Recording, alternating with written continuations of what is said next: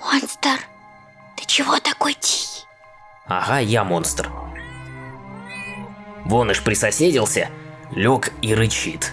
Не рычит, а урчит. Все коты урчат, когда им хорошо. Обычно забираются на колени, чтобы их погладили. И как давай урчать, как грузовичок. На колени? Того и жди, что бросится и вцепится когтями.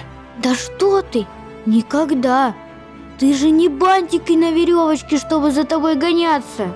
Бантик не бантик, а все равно страшный зверь. Как Арчи и Гарри в сказке. Один раз змей хотел проглотить одного из них, даже у него не вышло. Змей Горыныч? Не, другой. Страшная история. Представь себе ужасный день. Солнце светит, небо синее, на нем не облачко, теплый ветерок. Звучит как вполне хороший день.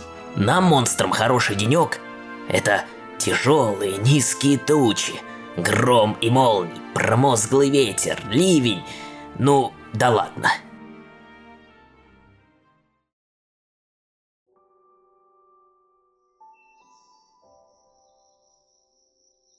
Так вот, солнце светит, небо синее, на нем не облачко и теплый ветерок. Идут рыжий и серый кот, наши знакомые друзья Арчи и Гарри, по полям, через леса, мимо гор и через реки. Поднялись на холм. А с холма вид замечательный. Лежит под холмом село, стоят белые домики под соломенными крышами, блестит шпиль колокольни в центре села. Вокруг целые моря из пшеницы и ржи. В полях селяне работают, песни поют, снопы вяжут. Мальчишки и девчонки веселятся, дурачатся, а Гарри и Арчи идут дальше. Но чем ближе к селу, тем песни все тише и тише. Странно как-то, Гарри. Чем ближе к селу подходим, тем тише становится. Никто не поет, а люди в полголоса разговаривают. Смотри, чучела стоят. Селки на птиц расставлены. Да тут ни одна птица не пролетит. И правда, вокруг ни птицы не слышно, ни зверя. По краям дороги чучела с косами стоят. И тишина. Заходит наша компания в село. Ни звука. Петухи не поют, коровы не мычат, бараны не блеют. Люди бегают босиком по мягкой траве. Детей на улице нет. Копыта лошадей в тряпке обернуты. Ни дверь не скрипнет, ни окошко. Видно, что обильно смазаны. Идут коты дальше, в сторону колокольни, что с холма видели. Чем ближе подходит, тем все отчетливее слышит музыку. И тут они еще стали замечать, что с одной стороны улицы дома поломаны. То стенка обрушена, то крыша, то забор повален. Гляди, Арчи, будто через село что-то огромное протащили. След э, в сторону колокольни тянется. Ох, не к добру это. Выходят наши друзья на площадь, где стоит колокольня. Арчи, а что это вокруг колокольни? Зеленое. Под солнцем изумрудом переливается. Сначала друзьям показалось, что колокольня заросла какими-то кустами с очень плотной листвой. И это листья так блестят изумрудом на солнце. Но присмотревшись, они вдруг заметили, что это совсем не кусты и не листочки. Это... это была змея. Огромная змея с изумрудной чешуей. Кольца змеи обвивали колокольню и едва заметно двигались. Арчи и Гарри обошли кругом змею и увидели ее голову. Она была огромной. Змея могла запросто проглотить целиком корову. Пс, пс. Эй, вы, ты тише. Идите сюда. За мной. Тише ступайте. Сюда. В небольшой дырке в заборе коты увидели мальчика. Жестами он звал их к себе. Пойдем, Гарри, за ним. Тише двигайтесь. Сюда. В подвал спускайтесь. Спустились они в подвал. Мальчик за ними бесшумно, но плотно закрыл дверь. В подвале был стол, вокруг длинные лавки. Горела одна единственная свеча. Хорошо, что успел я вас от змея увести, пока вы не замяукали там на площади. Вообще-то, мы не только мяукать умеем, но и говорить. Да хоть петь и плясать заодно. Нам сейчас не до этого. Видали на площади чудо-юдо? Что это такое? Это змей. Громадный, злющий и голодный. Откуда же он взялся? Да вот месяц назад приполз в село огромный змей. Не просто приполз. По дороге уж сколько делов наделал. Дома поломал, крыши позбивал, заборы опрокинул, двух коров и трех баранов проглотил, что по дороге ему встретились. Огороды разорил. Видели мы, пока по городу к колокольне шли. Это вы со стороны холма пришли. Там еще ничего. А заполз в село змей со стороны озера. Уж натворил он делов, пока до колокольни полз. А почему у колокольни он остался? Да, вот уж странная история. Но благодаря этому все остальное село цело осталось. Так вот, сижу я на колокольне. Мы с дедушкой в село что-то вроде за пожарную дружину. Погода сухая и ветреная стоит. Коли пожар начнется-то, беда. Всему селу не поздоровится. Вот мы с дедушкой и братьями моими поочередно дежурим, а колокольня у нас за каланчу пожарную. Ну вот, сижу я как-то на колокольне.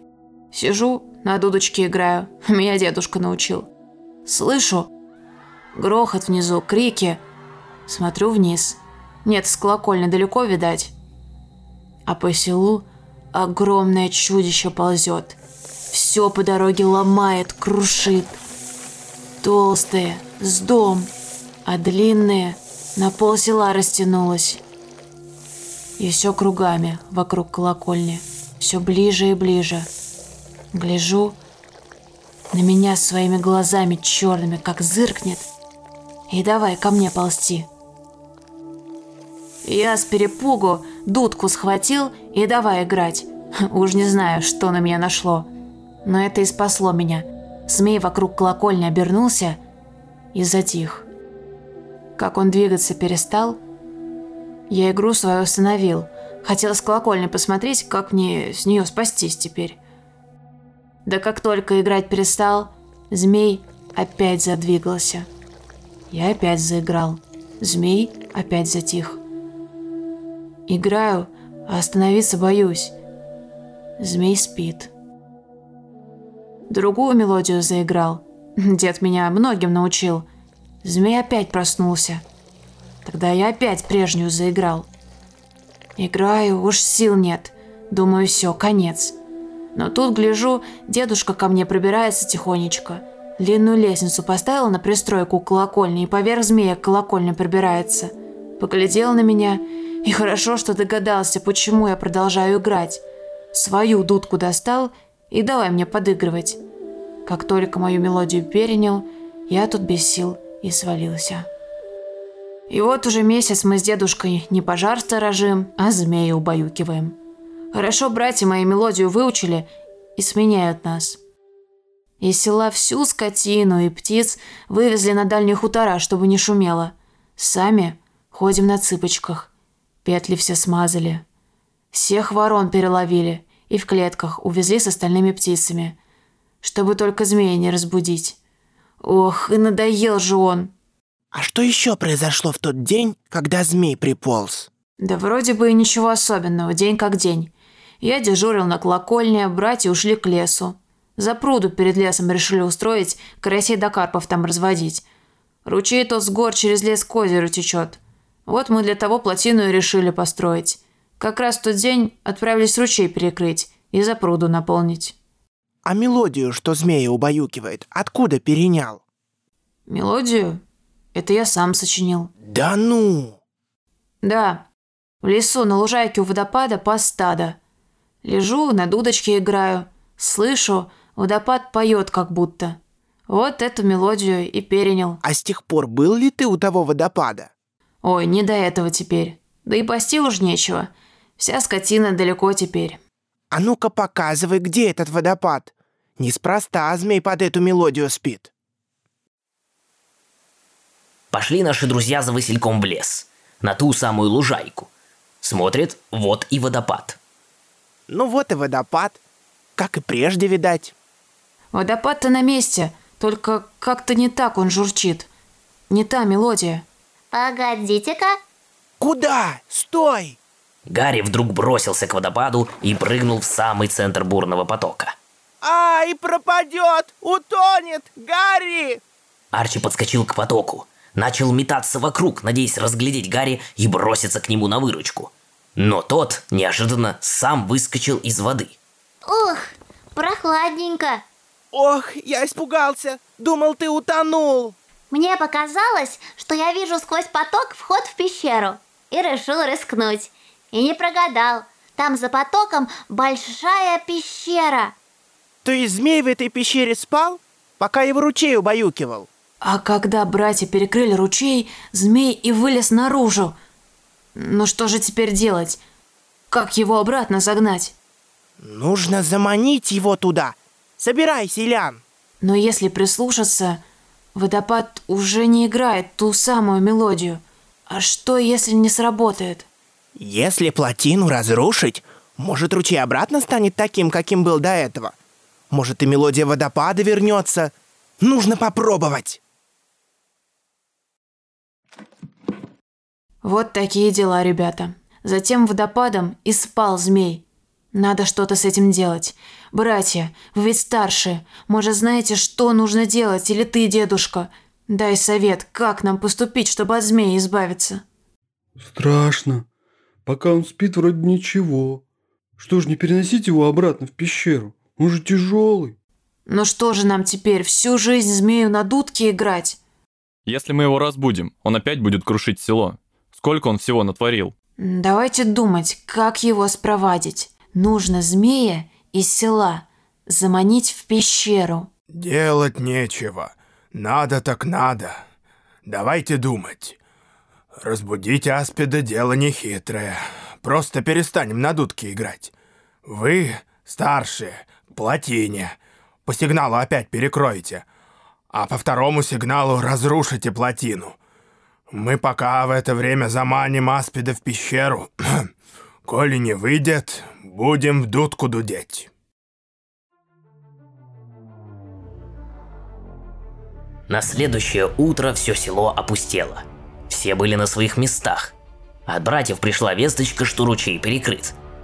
Все было готово. Дедушка прекратил играть на дудке и затаился на колокольне. Прошло несколько минут, и вдруг открылся черный глаз змея. Тот поднял голову и открыл свою широкую пасть. Из нее раздалось шипение и выскользнул длинный мокрый язык.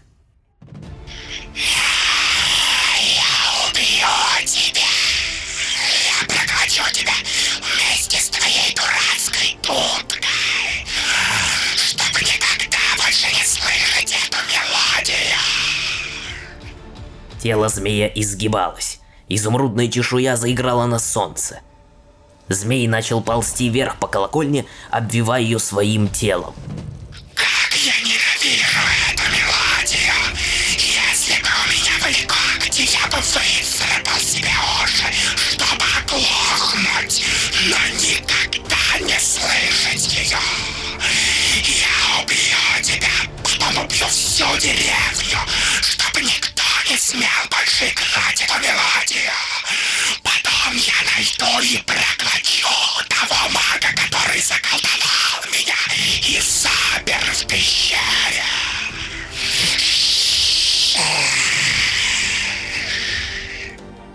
Змей поднимался все выше и выше по колокольне. Дедушка Василька вжался в стену. Он знал, что не может бежать вниз по лестнице, потому что тогда змей обрушит колокольню на него. И он погибнет. Дедушка уже было попрощался с жизнью, но тут... Камень угодил прямо в черный глаз змея. Эй ты, земляной червяк, я здесь. Дедушка, бросай дудку колокольни вниз полетела дудка. Дедушка швырнул ее изо всех сил. Змей тут же рванул за ней, все его огромное тело пришло в движение. Змей извивался из стороны в сторону, стремительно обгоняя камни, деревья, дома. Он быстро полз к Васильку. «Дай дудку, мерзкий мальчишка!» Василек бросился бежать в сторону леса, но змей был гораздо быстрее – еще несколько секунд, и он настигнул бы мальчишку. Бросай мне, Василек! Почти в самую последнюю секунду Василек бросил дудку Арчи, а сам прыгнул к открытой двери погреба, которая чудом оказалась у него на пути. В это время Арчи уже во весь опор несся в сторону пещеры. Силы были уже на исходе, но впереди показалась пещера. Водопад обмелел, братья уже перекрыли ручей. Он забежал в нее и стал ждать. Змей застыл у входа, не решаясь войти в пещеру. Ну что ты в пещеру не лезешь, земляной червяк? Темноты боишься? Змей зашипел от злости и пополз в пещеру. Сюда, сюда, червяк земляной! Змей двигался на звук в темную пещеру. Своим телом он полностью перекрыл выход из нее. Ну что,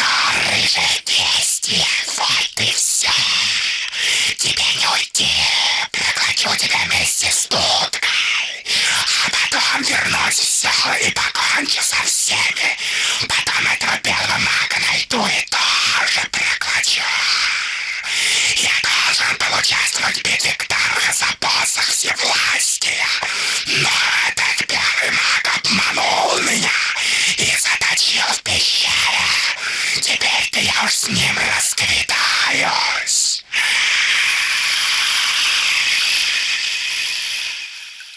Ну-ну, а не знакома ли тебе эта мелодия?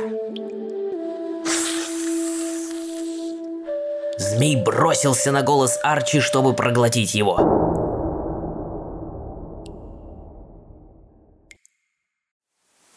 У подножья водопада стояли ребята и Гарри. В струях воды угадывалась знакомая всем мелодия. По цепочке люди передали сигнал.